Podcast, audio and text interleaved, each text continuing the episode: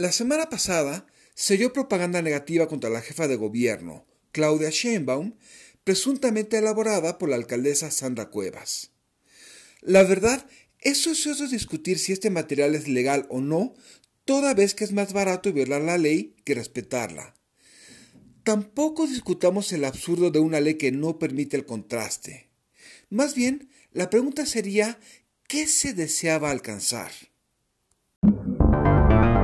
Realpolitik 101. Comentario político rápido, fresco y de coyuntura con Fernando Duorak.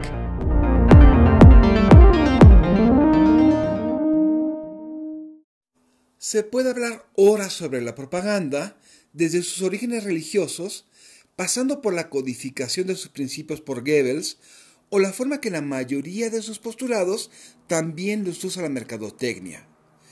Pero antes de jugar al Spin Doctor, es necesario hacer un ejercicio de planeación estratégica que considere contextos, tiempos y públicos. Por ejemplo, las campañas negativas deben ser breves y puntuales, pues se busca generar contraste. Aun si reconozcamos que el mensaje de la propaganda hallada la semana pasada es verídico y contundente, la estrategia carece de pies o cabeza. En primer lugar, es absurdo mantener un ataque por meses. Y la tragedia de la niña 12 tuvo lugar semanas antes de las elecciones. Una estrategia de ataque prolongado terminaría generando simpatías por Claudia Sheinbaum, haciéndola una víctima creíble si no hay otros mensajes.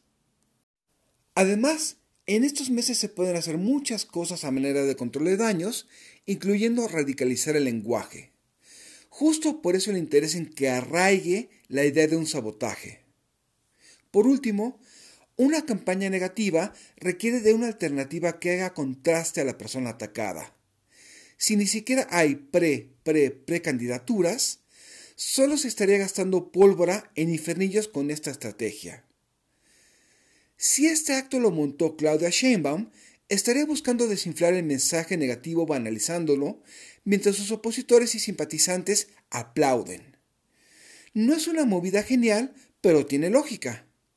Pero si Sandra Cuevas está detrás, yo que ella consideraba a sus estrategas de comunicación como enemigos y los boletinaba.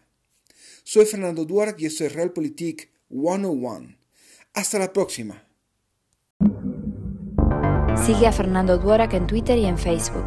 Visita fernandoduarac.com para más información y análisis político.